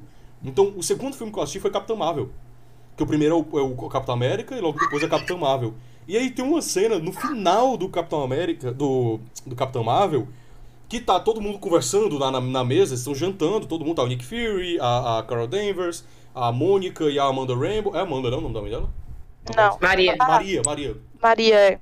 É, é porque eu tô com saudade do meu chuchuzinho. Beijo. aí, Vral. Vral. E aí, é, eles estão conversando e a, a Mônica, criancinha ainda, ela pergunta, né? Ah, eu vou poder ir pro, pro, pro espaço com vocês um dia? E o Nick Fury responde. Só se você começar a brilhar e voar, que nem a sua tira, a sua tira Carol. Eu mal sabia ele, né? Eu mal sabia ele. Não, a gente, com certeza eles já sabiam. E, gente, o uniforme. O uniforme dela tá. Na hora que eu vi, eu falei: caralho, vai rolar, vai rolar, Capitã Marvel, Rainbow. Muito foda, velho. Vai rolar. Porque o uniforme é muita referência ao uniforme clássicozão lá da, da Capitã Marvel dos quadrinhos. Mas eu acho que Com certeza, se a? Capitã Marvel Carol Danvers for deixar o manto, ela vai deixar pra ela. Meu Oh, Deus, eu tô muito empolgada. Agora que a gente tá falando sobre, sobre ela, eu quero. Talvez a Tesla até me odeie um pouco agora. Mas vocês acham que ela continua, continua com poder? Porque não foi mostrado depois que o Rex se Eu acho que sim, desfez. cara. Eu acho que sim. Porque, tipo, Continua. assim, o, o Continua. poder dela não foi. Não está ligado à magia que a, que a. Tipo assim, calma, tá ligado, obviamente, mas é tipo assim. A WandaVision. A WandaVision. Cara. Ô, Você falou que ia começar a chamar. De Vanderleia, né? De Vanderleia, sim. Hum. A, a Jaqueline, é, quando ela faz o Rex, e a. é- Ela, todo mundo que tá lá dentro é colocado sob o feitiço dela, certo? Só que ela fez. Certo, é, o, o- certo. o Rex por si só, quando ele estava sendo formado, é uma coisa. Você ultrapassar essa barreira, voluntariamente, teoricamente voluntariamente, que não é bem isso que, que acontece, né? A Mônica ela vai metendo a mão lá e depois ela é puxada. É, é diferente. Ela é posta sob o efeito do feitiço. E ela continua sob o efeito do feitiço lá dentro, da primeira vez. Ela é colocada, jogada pra fora uma segunda vez e aí ela passa a terceira vez dentro daquele negócio. Quando ela passa, tipo, ela não tá é, necessariamente. Tipo assim, a, a, a Wanda, ela não fez um feitiço para que a Mônica ficasse desse jeito. Foi ela passar pelo Uhum. feitiço, ela se forçar pelo feitiço que alterou ela. É, é- é- sabe, tipo, não, é- não tá ligado, o, o poder dela não está ligado à existência do Rex, mas sim a ela ter passado pela barreira que forma o Rex. Faz sentido isso? Isso, ela Uhum. teve a genética dela, digamos assim, modificada. Isso, por É, é, no, o- sei lá, dar um nos quadrinhos ela ganha o poder porque ela foi, tipo, é, é a mesma coisa que a Capitã Marvel sofreu, sabe? Ela não foi bombardeada por uma explosão. Essa Uhum. Capitã Marvel também, que é a Monica Rambeau, né? Nos quadrinhos ela também foi bombardeada por uma, uma arma de energia que um cara criou. Era uma energia que vinha de uma outra dimensão. E ela foi bombardeada e aí ela teve a composição molecular dela. A própria série ela mostra quando tem aquela cena, né, que tá fora do Rex, e aí quando ela sai, né? E aí eles botam a roupa dela lá e falam: olha, a roupa é cheia de radiação, e a roupa É. continua, né? Então Uhum. já é uma forma ali só de mostrar que, tipo, a roupa ela entrou e saiu. Então já foi mais de uma vez. É, Porque- e a gente também tem que pensar que, tipo, o que a Wanda fez é, não foi criar uma ilusão, como se ela fosse, sei lá, Zatanna Zatara, sabe? O poder dela tipo, é um negócio meio circense. Ela não criou uma ilusão, ela realmente modificou. Sim. É, aquele- pedaço da Então, regra- tipo, ela pegou e modelou. Se a Wanda tipo assim, se alguém destruísse a Wanda, aquilo ali não ia voltar a ser o que era antes, Sim. sem a intervenção da Wanda. O, o lance foi que ela foi invadida por um poder inacreditável. E três vezes. ela foi uma matéria viva que passou Sim. naquele ponto três vezes, né? Exatamente. Então, eu acredito que não seja a mesma coisa, né? Então, por exemplo, o Visão já foi criado a partir de- do- da vontade dela, do feitiço dela. Então, Visão sair de lá, não rola. As crianças saírem de lá, não rola. Entende? Mas ela, a, a, a Mônica, não. É, não rola por enquanto, porque Por ela enquanto, é. meio que É. começou agora. Começou agora a dominar a magia do caos, mas quando ela tem um total controle, total controle entre aspas, porque ela nunca tem, né, do- dos poderes dela. Mas ela realmente consegue ressuscitar pessoas que já morreram. Então, é isso que, é- que, que eu acho que é interessante como a série vai evoluindo pra mostrar a complexidade do poder dela. A série, ela não, não, não, não entrega pra gente já tudo, sabe? A gente não sabe exatamente qual é a extensão dos poderes da, da, da WandaVision dentro do, do MCU. A gente sabe que a gente já, já tem referências a HQs e tal, a gente já pode ter pesquisado alguma coisa, pode ter lido as HQs, mas a gente não sabe dentro do MCU qual é a extensão dos poderes dela e exatamente o que, que ela tá fazendo. E ao longo dos episódios eles vão jogando aquela shade, né? Tipo, é Será legal. que é ela mesmo? Será que não é a, a Hydra? Será que ela não tá presa? Porque tem aquele. O, o final, acho que é do, do terceiro episódio, ou é do segundo episódio, que quando termina, você vê uma, uma pessoa assistindo na televisão. Né? Acho que é no terceiro episódio. Agora eu esqueci. Que, que quando termina tem uma pessoa assistindo na televisão. E aí você começa a se perguntar, a gente que assistiu é, semana a semana, né? Quem assistiu, quem esperou acabar a série pra poder assistir tudo de uma vez, provavelmente não teve essa, esse, esse surto, né, que a gente teve. Que é de o que é que tá acontecendo. Uhum. Ela tá presa? Será que ela tá presa? Será que tem alguém tentando mo- modelar os poderes dela? O que que tá acontecendo? A gente não sabia exatamente o que é que tava acontecendo. E aí a série vai mostrando aos poucos que ela é responsável por isso. E aí, do nada, it was Agatha all along. E a gente, caralho, então foi a Agatha que fez tudo isso. Aí, não, não foi a a Agatha. Na verdade, foi a Wanda mesmo que explodiu aqui e fudeu todo mundo. A Agatha tá só criando treta aqui. Tá só é, é, mexendo os pauzinhos, né? Piorando a situação. E eu acho isso muito bom, como eles vão. Ao longo da série, ao longo dos episódios, a gente vai vendo todos os personagens ali ganhando cada vez mais clareza, né? A gente vai entendendo cada vez mais os personagens. E a, a própria Agnes, né? Que é a vizinha meio aleatória, né? Que tá se metendo o tempo inteiro em tudo. Que é uma ferramenta de sitcom, né? É uma ferramenta de sitcom. Muitas sitcoms usam e- esse vizinho, essa vizinha que tá rolando a cena, tipo, tá todo mundo vendo alguma coisa e do nada tem aquele vizinho enchendo o saco. Sim. É, a gente tem isso no Friends com, Sim, com isso aquele... é bem é, Seinfeld. Sim, Seinfeld tem, tem Seinfeld, exatamente. Seinfeld acho que mais do que, do que Friends, que eu ia citar o Friends por causa do, do Mr. Heckles, né? Que nas primeiras temporadas, antes dele morrer, tá todo mundo de boa fazendo alguma coisa, hora tá o velho batendo lá na, na, na porta delas, tá falando alguma coisa aleatória, tá enchendo o saco, né? Tá com a vassoura dele batendo assim É. no teto, né? Pare de pisar! Tentando muito me lembrar o nome do personagem de Seinfeld, mas ele é bem isso mesmo, tá todo mundo ali de boa, entra o cara, sei lá, pra falar sobre os pretzels. Uma coisa que eu acho legal, tipo, que não só esse lance dos poderes, né, que a série vai mostrando aos poucos, mas também tipo, a complexidade do psicológico da Wanda. Sim. Uhum. Porque Sim. isso é uma gentileza muito boa com o personagem. Porque, velho, se não fosse essa série, a Wanda ia ser só um personagem extremamente poderoso ali dentro do universo Marvel, enfim. Sim. Que era isso que ela era lá no começo. É, porque se não tivesse esse desenvolvimento, os próximos filmes ou só ia mostrar, tipo, que ela ficou desse jeito, ou simplesmente não ia mostrar nada. E aí não faria o menor sentido, né? Sim. E é, é muito, é, tipo, é, é muito interessante, assim. Tipo, é uma série sobre luto, né? E isso Sim. é muito. Isso é muito pesado, porque, querendo ou não, é uma série muito divertida, mas em todos os episódios a gente tá vendo o luto dela e a gente tá processando isso junto com ela, né? Sim. E aí, é, até chegar ali, sei lá, episódio 6, 7 e 8, que. Nossa senhora, teve um episódio que eu fiquei. Eu chorei tanto, eu chorei só, porque é muito triste, assim, sabe? E, e você entender quando você realmente entende tudo ali, tudo que ela tá O sentindo. momento que eu chorei foi quando a gente vê que ela comprou um terreno É, Sim, nossa, pra fazer velho. uma casa. que o final é eu um me lembrei do começo, filme né? Paris, Texas. Aí comecei a chorar. Cara, que sacanagem, aquilo dele foi muita sacanagem, É. mano. Mas eu digo assim, que no Foi. momento que a gente tá vivendo, é, um- uma série sobre o luto, cara, é de uma necessidade incrível. Assim, eu não, eu não, ach, eu não achava que, que ia ser tão, tão importante uma série dessa, sabe? Assim, falando sobre o luto, falando sobre esse processo. A gente está vivendo isso. A gente atualmente tem mais de 280 mil mortes aqui no Brasil. Entende? No resto do mundo. O mundo inteiro está passando por um luto. Todo mundo conhece alguém que morreu por Covid, sabe? Não, não, não, acho que hoje em dia a gente não tem, não tem muito espaço, especialmente nos grandes centros. Você, no mínimo do mínimo, conhece alguém que perdeu alguém, sabe? Meio que o, o luto ele tá ao nosso redor constantemente.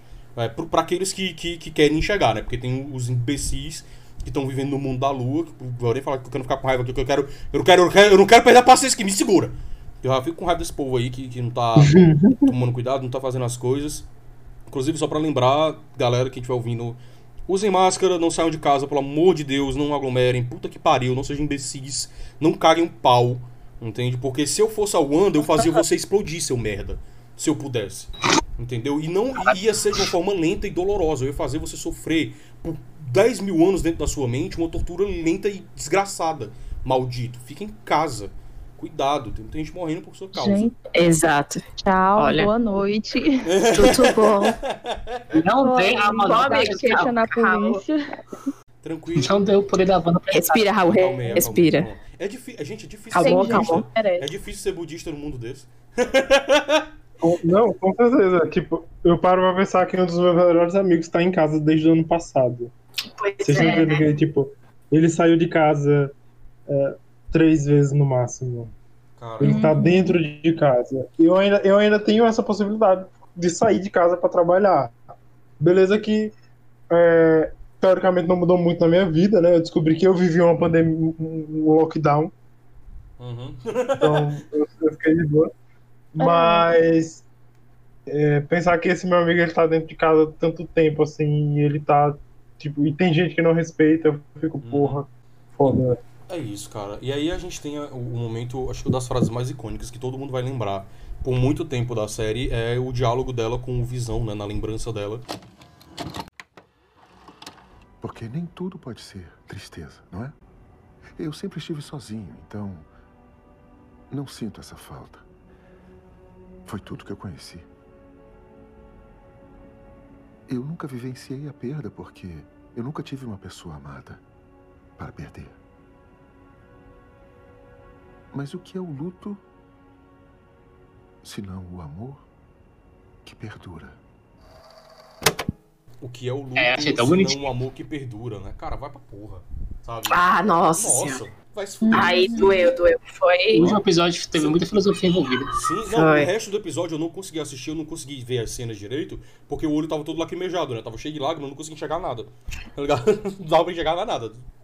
Só chorava até o final do episódio. não, cara, pô. É... É, é, é incrível como essa série veio no momento certo, com o tom certo, sabe?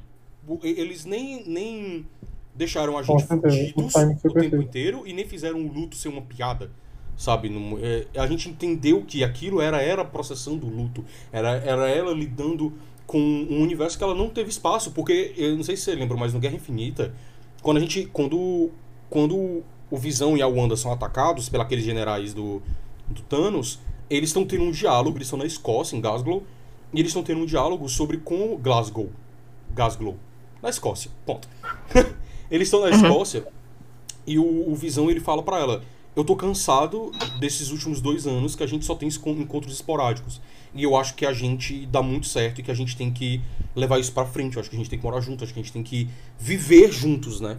Então, até então, eles, eles passaram dois anos se amando, se encontrando, porque eles estavam fugindo. Por causa do, da guerra civil, ela era uma, uma das pessoas que estava sendo investigada, ela era procurada é, internacionalmente, então ela tinha que estar escondida de certa forma. Tava um negócio meio complicado, tava uma situação delicada. Os Vingadores se dissolveram, né? É, você tinha 80% deles estavam foragido. então era uma situação muito delicada. Então, quando eles finalmente decidiram que eles iam seguir a vida deles, que eles iam, porra, finalmente vamos ficar junto agora. E é isso, vamos, não vamos parar de, de, de só se encontrar nessas escapadas, assim. A gente não pode viver nessa, nessa, nessas escapadas, a gente tem que viver junto. Assim que eles definem isso, eles são atacados pelos generais. E a sequência disso é o dia seguinte o Thanos tá lá e mata o cara. E estala o dedo. Entende? E aí assim que ela volta, que, o que pra ela foram alguns minutos, tudo isso acabou. Entende? Em, em, em o que pra ela durou, sei lá, 20 e poucas horas, 48 horas, digamos assim, vamos botar aqui estendendo o tempo, que durou 48 horas para ela de ela sair de um ambiente onde ela acabou de definir com o grande amor da vida dela, que eles iam viver juntos, para ele tá morto e metade da população morreu e já se passaram na verdade cinco anos, não não não alguns segundos como você imaginava, sabe? E que tá tudo desgraçado. E ela não tem mais ninguém, porque todo mundo ali tem alguém. Entende? Todo mundo ali tem um amiguinho, tem Uhum. alguém que vai ficar junto. Sabe? O, o, o- a, a própria. Não, se bem que eu acho que a, a, a Stark tem a filha, né? A, a, Pop, a Potts, né? A Pepper Potts, ela tem a filha dela. É, todo mundo ali tem alguém. A Wanda não tem Uhum. ninguém. Ela tá completamente Ninguém, é. sozinha. Cara, é, é- Cara, meu Deus, essa série é muito boa. Puta que pariu, velho. Toda vez que eu paro pra pensar, essa série vai ficar melhor. É. e pra mim ainda é tipo muito mais gente. Eu gosto muito da Wanda, personagem do quadrinho também. E, e eu já sofri outras vezes por conta dessa história, tá ligado?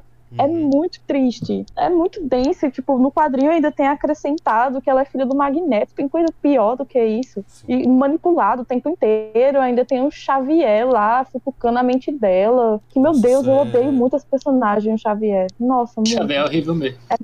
A história é horri- é triste demais, a história da Wanda. Eu compreendo demais o surto dela. Quem não, né? Uhum. Eu queria muito falar do episódio do Halloween, que eu achei sensacional. É, primeiro que é onde a gente descobre que o, o- o- um dos gêmeos tem o mesmo poder do Mercúrio, né? O mesmo poder do Pietro, que ele corre rapidinho Sim. e Sim. tal, essa parada. A gente vê o Pietro molecão, né? Um brincalhãozão lá, se metendo no meio do casal e umas paradas dessas assim. Pietro que eu achei que era da, da Sony. Nossa, vai se fuder, macho, que ódio! Eu caí muito nesse bait, cara.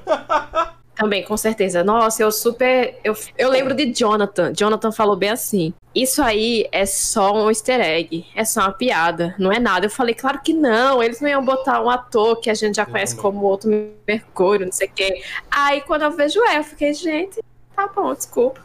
Eu acho que ali já era ela dominando a magia do caos. Eu achava que era alguma coisa Porque no assim, quadrinho velho. ela ressuscita de fato o Pietro. Eu achava que era alguma coisa assim, que ia pro- pronto, agora é multiverso, agora fudeu. Agora, agora É, vem. eu também. Agora vem. Aí não, não, não. Inclusive, o nome dele, eu sei se ligaram que o nome dele é um, um trocadilho imoral, que é, é, é Ralph Bonner, né? E aí, se você falar direitinho, fica Half Bonner, que é meia bomba, tipo a piroca meia bomba, tá ligado? É- Porque Bonner é, é ereção, Bonner é ereção, Half é metade, né? É meia bomba. Não, o nome do cara é meia bomba. Meu Deus. Quando eu vi isso, eu não Por que acreditei, velho. isso? É, é, eu acho que, que isso é, é só pra, pra bater o martelinho, tá ligado? Tipo assim, isso aqui é uma piada. Entendam. Não, Sim. Uhum. você foi Uhum, ludibriado pelo meia bomba. Que horror. O meia bomba A pior parte é imaginar, é imaginar os produtores depois que saiu o episódio rindo da cara da gente. o cara que é aquela cena maquiavélica, né? Então, assim, o cara vai, o cara, ele vira assim na cadeirinha dele, aí ele aperta o enter pra lançar o episódio, tá ligado? Uhum. um gato assim na, na- no colo. Sim. aquele bigodinho vilanesco, um, um terno de linha, tá ligado? Com aquela, aquela coisinha vermelha aqui, o lençozinho vermelho. Mexendo no gato, assim. Eu tenho certeza. Tenho certeza Meu- que foi exatamente isso que aconteceu. A MC já chegou a um ponto que não precisa fazer mais nada, que os fãs olham, criam teorias, aí, hum, interessante. Eu acho que vai ser isso. A galera. É. A galera criou outras coisas. A galera pegou a foto do Homem-Aranha de costas. Do que, vai, do, do que vai sair, a foto dele do, do Homem-Aranha de costas, assim. Aí pegaram o símbolo da aranha e aí fizeram: Olha, aqui embaixo, se você pegar aqui embaixo da aranha, tem um M. Mephisto vai aparecer no Homem-Aranha. Aí, tipo, isso- É uma Eu coisa- vi tanta teoria do Mephisto. Meu Deus do céu. O mais engraçado é que a criadora, eu vi alguns antes que a, que a criadora não faz ideia nem de quem é Mephisto. É, teve um negócio desse. Eu vi essa notícia também. Eu fiquei Não, mas- porra mas eu acho-. Eu acho que é o melhor. antes. Eu acho que o melhor bait de todos foi o do Paul Bettany. Cara, foi O melhor Sim. bait, Foi. o melhor bait. Contracenei com um ele- ator que eu nunca Ele na imaginei. entrevista, E no ele na ele entrevista ele disse que contratou, contra, Contracenou. contracenou com o melhor ator que ele já conhecia. A galera foi pesquisar pra saber qual É o ator que gostava. Estranho, não sei E aí quê. viram. Não, aí eu vi uma que ele fala que eles estavam vendo que era o cara que fez o Entrevista com o Diabo. Como o nome daquele cara? Keanu Reeves, Não, eu acho que é Entrevista com o Diabo. Entrevista com o o diabo. Alpatino. Eu acho que é o Alpatino. O, o Alpatino fez um Diabo, não fez? Advogado do diabo. É advogado do diabo. É. Advogado do Diabo. Reeves. Pronto. E aí, sendo que o, o, o- Mas não foi o Keanu Reeves, foi outro cara. Foi, o Alpatino tá nele? Uhum, tá. Tá, ele é o diabo. Pronto. E aí o Alpatino tinha dito em uma entrevista também que ele adoraria fazer parte do MCU, que ele já tinha conversado com alguns diretores e tal. Você não viu. Ele é- o Paul Bettany é muito fã do Alpatino. E tipo, a galera pirando, enlouquecendo, pô. Aí depois ele fo- depois que teve o episódio, ele deu outra entrevista falando que ele não achava que ia tomar essa proporção que tomou. Aham, acho que ela achava que ia ser só um baitzinho bobo, né? Mas é Marvel, cara. Qualquer coisa vira um bait inacreditável pra mudar o mundo desse povo. Qualquer coisa. Inclusive, parece que o Benedict Cumberbatch, o, o, o Strange, ele, ele meio que se desculpou da galera, tá ligado? Ele se desculpou com a galera, ele tipo, é galera, eu, eu sei que ficou meio. Mano, ficou. A galera achou aí que eu ia aparecer, mas é isso aí, não rolou não, desculpa aí, né? Sinto muito. Tá aqui, tá aqui a fala dele, ó. Eu sinto muito por ter desapontado vocês. Teria se divertido e estaria ligado com o envolvimento da. Estar ligado com, com o movimento de Lice e tal no filme, que vai ter o filme Doutor Estranho o, no universo da loucura, multiverso da, da loucura, né? Que ela vai estar envolvida, Aham. né? Ela vai estar envolvida nesse filme, que é onde a gente acha que que vai dentro desse filme provavelmente vai ter a conexão. Porque isso é uma pergunta que todo mundo se fez. A mulher passa uma semana com um nível absurdo de magia dominando uma cidade inteira e o Doutor Estranho não sabe? Tá ocupado? É verdade. Não é, Férias. é, Tá cansado. não, é porque o Doutor Estranho, ele fala que não existe magia do caos. Isso é um, um lance do quadrinho. Ele fala que não existe magia do caos. Ele é super confuso em relação a esse lance da magia do caos. É uma magia muito diferente da magia dele. Por isso que ele não conseguiu prever e não conseguiu evitar o dia M, que foi o dia que ela dizimou o GNX de 3 bilhões de mutantes ao redor do. Não, não, é- não foi esse número exato. Mas enfim, dizimou mutantes suficiente que só sobraram 198. Ele se culpa pra caramba por conta disso, por conta da magia do caos. Que essa Uhum. magia ele não consegue prever. Não tinha pensado por esse lado. Faz sentido, faz sentido. Já, É. Como a magia dele É, então. dela é absolutamente diferente, né? Nada é feito como, como Uhum. faz. Inclusive, a gente sabe que o nível dela é muito superior ao do Doutor Estranho, né? E se tiver uma briga entre os dois, o Doutor Estranho vai sofrer muito. Doutor Eu acho que ele- é porque tem aquele lance, né? É, todos os personagens mais fortes da Marvel, eles têm uma vulnerabilidade muito grande. Pra dizer É, assim, pra equilibrar. olha, vamos deixar os personagens mais fracos quebrando pau e esses aqui não vão participar, porque senão não vai existir história pra contar, né? Porque, por exemplo, o Doutor Destino é extremamente zen budista. Ele é o lance tipo, ai, não interfiro nas, nas relações terrenas. Uhum. A, a feiticeira escarlate está sempre surtando na- nas psicoses dela. O, tem o outro também, que é o Sentinela, que ele é uma entidade cósmica lá, que inclusive aparece na Bíblia, sabe? Uhum. É, ele é ela, ele habita um homem que tem agorafobia, que é uma a fobia de estar em lugares abertos. Então, tá sempre lutando entre a, a entidade cósmica e o corpo humano daquele personagem. E ele fica tipo, vou, não vou, vou, não vou, não vou. Ele não participa da guerra civil porque ele fica o tempo inteiro na porta da casa com medo de sair. Porque ele poderia ter acabado com a guerra civil também. Podia ter acabado Mas com é tudo, isso. né? É, ele sempre cria essa vulnerabilidade que é o calcanhar de Aquiles para esses personagens é, deixarem a história Sim. acontecer. Sim. Porque se esses três se envolvessem, acabava a história. Eu acho que de certa forma o que a Marvel Ou fazer- se todos envolvessem, ia ter uma história muito melhor. Ia ser um, um vídeo de 15 segundos, o filme da, da Guerra Civil. Porque não tem como embater esses personagens, eles são imbatíveis. É complicado. É A complicado. Wanda Existe fala- esse ponto, a Wanda fala. né? Chega de mutantes. Argo- argonautas, né, que três chama. Três Existe- palavras e ela acabou com os mutantes E da Terra. Pronto. Ou- mas, mas, mas tu sabia que ela também é responsável por voltar os mutantes? Sim, Tá, num guerra, um X-Men vs Vingadores, né? Acontece uma Hã? treta normalmente por causa da Fênix. A Fênix habita o corpo dos, dos X-Men e os Vingadores não querem Isso. que a, a Fênix fique nos X-Men. Aí, de repente, Uhum. quando menos espera, a, a- no final de tudo, resumindo tudo, a feiticeira Salate tá lá e olha assim: olha, vamos votar os mutantes aí. Aí os mutantes que ela tinha tirado, voltou, todo, mundo- todo mundo de novo. Pronto. O que eu achei ótimo, finalmente. Porque, o que- porque o que ela tinha feito de acabar com os mutantes, eu af, que horror. Eu odiei isso na minha vida toda. Né? Os mutantes são muito bons, cara, pra você Mas acaba que não influencia muita coisa, né? Porque os Sim. 198 mutantes que estavam lá acordados dentro do Rex eram basicamente os, os mutantes mais Não. importantes. Exceto o Magneto, né? Que ela tira os poderes dele mesmo, assim. Ah, eu amo. Eu só queria Faz que alguém sentido. tirasse realmente os poderes do Magneto. Vamos falando agora do, do futuro da Marvel, né? Assim, eu acho que o que precisava ser feito era, é, por questões salariais, matar o Homem de Ferro, porque é impossível pagar o salário do Robert Downey Jr. Chega, se não dá. É, uma hora. Vo- Você meio que eliminou ali, e agora muita gente vai me odiar, mas você meio que elimina os três Vingadores mais, entre aspas, fracos, assim. Que seria o Homem de Ferro, o Capitão América e a, a Viúva Negra, né? Que eles não têm poder, assim. Tipo, o Capitão América ainda é fortão, né? Bombadão ali. Mas eles não têm poderes. Ainda mais quando você compara essas criaturas com o Capitão Marvel, com a, a Feiticeira Escarlate, com o que tá vindo. Vai entrar. Cara, a gente vai surgir Eternos, assim, tanta coisa. Mas também pega os dois exemplos mais fortes, né? É, tipo, quando aqui no nível. É um- Não, é- mas é o uma Hulk ele é questão visualmente muito relativa, destrutivo. né? Até porque É verdade, tá, tudo bem. Sabe? O, é uma questão muito relativa essa, porque o poder que o capitão, o que o Homem de Ferro tem, ele não é necessariamente Uhum. um poder de mutante, né? É político.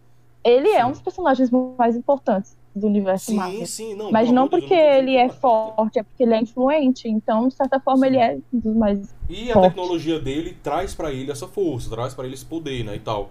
Só que a gente tá falando de um nível de poder Uhum. Astronômico, literalmente. Né? A Capitã Marvel, no, no, no Ultimato, ela teve que ser retirada. Tipo assim, ela não podia ficar ali, porque ela acabava com aquilo no instante. Não tinha aquela guerra toda no Ultimato. Sabe, com a Capitã Marvel ali. É, é, no instante você resolvia aquela porra. Mas não, não tinha o que fazer. É, Ela era poderosa demais pra estar ali. Ela precisava ser retirada. E ela é retirada da única forma possível, que é o Thanos pegando uma joia do infinito e tacando um murro na cara dela. Entende? Não tinha outra forma dela, dela, dela ser retirada ali. Se não fosse esse murro que ela levou. Então, é, Uhum. eu acho que pro futuro que a gente tem agora, vai vir Eternos, vai vir um monte de coisa. E eu, eu tô muito ansioso pra ver pra onde isso vai. Agora que a gente des- desbloqueou esses personagens, né? Que, que são extremamente poderosos. A própria Rainbow, ela tem um potencial muito grande de ser muito poderosa, mesmo na época de Capitão Marvel. E Miss Marvel tá vindo aí, a gente tá vendo muita coisa que tá surgindo. E que a, a Marvel agora, pra mim, ela vai dar esse passo, né? Esse passo além, que é de colocar os personagens definitivamente poderosos. E aí eu acho que o que vai acontecer é o que vocês falaram, que é a ideia, tipo, de desses personagens acabarem não se envolvendo tanto na maioria das coisas que acontecem. Vai acabar mais, mais focado ali no, no- no- nos personagens que são menos poderosos e que vão. Acho que é isso que tem que ser feito, sabe? E eventualmente, em alguns momentos, eles vão se juntar, né? Mas. É que nem Capitã Marvel, que chega no final só pra resolver o problema, assim. Porque sim, se ela chegasse no início do filme e não tinha filme, Sim, sim. Uhum. justifica, assim. Eles vão ficar justificando esses personagens não Uhum. estarem ali o tempo todo. Porque se tiver algum problema, junta Capitã Marvel e Feiticeiro Escarlate pra resolver, resolve. Uhum. E a. Feiticeira Escarlate quiser colaborar, né? Porque É, também tem isso. Se a feiticeira quiser, né? Porque é mais fácil ela bater na Capitã Marvel, ficar as duas brigando. assim, conversa Olha- com minha mão hoje, não assim. Exato. Olha aqui, queridinha. E essa era uma briga que eu aqui, né? queria ver. Bom, galera, a gente, a gente vai Senhora. encerrando aqui esse programa, porque já foi muita coisa. É, eu, a gente, eu acho que ninguém aqui falou tudo que Já? queria falar. Ah, Não é, cara? É essa sensação que eu Tipo, tô tendo. ah, Que a gente já, eu a gente umas já coisas tem, também, mas. A gente já tem é, duas horas de gravação. a gente tá falando Maria. duas horas. o povo que fala. Só duas horas? Só duas Ah, horas. me chamar pra falar de. Lhe falta visão. Badunts. Então eu fico muito feliz de ter chamado vocês aqui e, já sei que eu já tenho o time certo pra futuros podcasts, pra futuros episódios sobre Marvel, porque Ah. acho que ninguém aqui falou tudo Sim. que queria falar. Acho que a gente vai terminar esse episódio com essa sensação. Os cinco, que eu também tinha muito mais coisa que eu queria falar, só que é, é muito conteúdo, Uhum. tem muita coisa pra gente envolver. A gente tem muitas possibilidades para o futuro da Marvel e pro que já aconteceu dentro da série. Eu tô ficando doido. eu tô ficando maluco com a quantidade de coisas que aconteceram nessa série, que a gente já viu acontecendo. A gente aqui acabou debatendo muito mais sobre o teor da série, né? Sobre as coisas que ela traz de, de luto e tudo mais. A gente pegou algumas referências. E eu tô na expectativa aí pra ver se, se no futuro a gente vai ter mais personagens como a WandaVision, como a WandaVision, como a. como a, a, a Wanda. Da Max Pop. A Wanda Maximov, é, é, Maximov, Max, Maximov, é. Sendo, Maximoff, é. sendo explorados dessa forma, sabe? Se a gente vai ter mais personagens como ela sendo explorados dessa, dessa maneira. A gente tá vindo aí com a série do, do Falcão e do Soldado Invernal. é, vai ter a série do Loki, Sim. vai Do ter a série da. Gavinha, vai ter a série da Miss Marvel. E aí vem Eternos, vem uma porrada de coisa.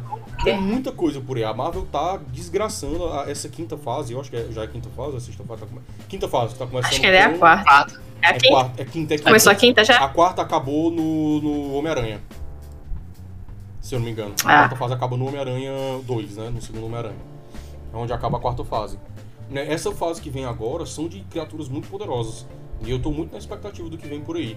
Quem sabe a gente faça um programa, e aí eu acho que a gente pode fazer isso também, que é gravar um episódio, nós cinco aqui de novo, onde a gente pode explorar ainda mais todas essas nossas perspectivas, porque a gente aqui tem muita coisa pra falar. eu tô chocado com coisas que eu não falei, que tá todo mundo aqui querendo falar. Eu achava que ia dar, tipo, no máximo duas horas de episódio, assim, tranquilo. Mas se deixar a gente falando aqui, a gente vai pra bem três horas. A gente vai virar o, o Snyder Cut do, do, do podcast, quatro horas aí de, de podcast. É, gente, eu queria dar esse espaço aqui pra vocês divulgarem seus trabalhos, divulgarem suas, suas redes sociais e tal, sempre aquele espaçozinho maroto. É, Marina, o que é que tu tem pra dizer pra gente? Como tu sempre diz, boi velho. Ó, eu já tô aqui já faz umas 4, 5 vezes. Se você ainda não foi lá no nitrocelulose, c.nitrocelulose, eu não sei o que, que tá esperando. Então vai lá. Vai lá que na bio tem o link do YouTube, a gente tá com bastante conteúdo, certo? Já temos bastante conteúdo, está vindo mais conteúdo por aí, então acompanha que vai vir novidade. E sigam também a M5 Produções, que no Instagram é m5.produções, produções sem acento. E em breve também vamos lançar aí nossa websérie. Então, nossa primeira produção em conjunto, né? Que somos cinco mulheres. E escuta o episódio do Bar do Gordo com a entrevista, que foi muito massa. Foi. E.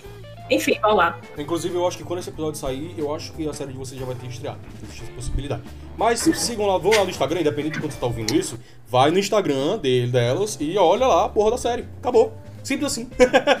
Não interessa se você tá ouvindo isso em 2030, 2040, ou se você é um viajante no tempo e tá, pegou esse arquivo e foi ouvir ele em 1965. Não me interessa. Vai entrar no Instagram da M5 Produções e vai é, é, seguir o trabalho delas, que é maravilhoso. Tesla, você quer divulgar alguma coisa além da, da, da nitrocelulose e do da M5 Produções? Não, é, tô lá no Nitrocelulose, também no M5 Produções, e é isso. Meu Instagram pessoal é Tesla Coil, com dois L's no final, se alguém quiser me seguir. E só isso mesmo. Vixon, o que é que tu tem aí de produção? O que é que tu tem aí nos seus Instagrams? Faça... Venda teu peixe. Não, não, então, eu faço de tudo um pouco e na maior parte fotografia, mas ajudo no que posso, todo, todo mundo aqui. Então segue meu Instagram, por favor, que é VK Santos, underline. E é isso aí. Estamos aí para a próxima, só chamar. Eu queria É. mais uma vez agradecer aqui a presença de todos vocês, vocês foram maravilhosos. Eu acho que todos nós estamos saindo com essa sensação de que a gente não falou tudo que a gente queria, a gente não falou tudo que a gente podia falar sobre a série, mas tem muito conteúdo pra gente abordar, tem muita coisa que acontece. A gente teve que dar essa explanadazinha ali no começo, que talvez tem pessoas que ouçam o podcast que não tenham assistido a- o- os filmes, alguns dos filmes tenham perdido algum detalhe, e é bom a gente sempre entrar nesses detalhes da origem dos personagens dentro do MCU. Então, muito obrigado por ter chegado até aqui, quem ouviu até aqui. Muito obrigado aos convidados por terem dado esse tempo. E não esqueçam de seguir a gente no Bar do Gordo Cast, arroba Bar do Gordo Cast, no Instagram, no Twitter. A gente está sempre postando as coisas. Se vocês quiserem acompanhar nossas publicações sobre os episódios, sobre tudo, ativa, dá pra você, quando seguir a gente no Spotify, na maioria do- das dos agregadores de podcast, você tem como ativar a notificação. Por gentileza, ative a notificação, fique seguindo o podcast que você tem como saber assim que a gente lançar o episódio. É assim que a Lara, que participou do, do como ouvinte no episódio da entrevista, ela sempre consegue pegar o episódio antes de eu mandar pra ela, o que me dá muita agonia. De eu publicar no, Instagram, a mulher já tá ouvindo, já ouviu metade, já vem comentar. A menina já vai mandar, ei, pois é, tal coisa, tal coisa, tal coisa. A mulher nem eu sabia que tinha lançado o episódio. E tu já tá aí.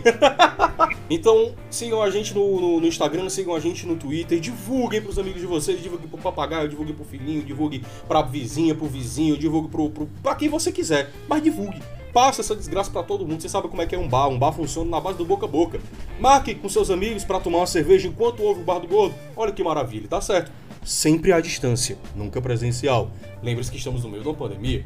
Se você tá ouvindo isso daqui a 15 anos, provavelmente a gente não tá no meio da pandemia, então você pode fazer isso. Mas, pra quem está ouvindo agora desse momento, Hum. é, é, lembre-se que não aglomerem, por gentileza. Então, vou ficando por aqui. Um beijo do gordo. Até depois, galera.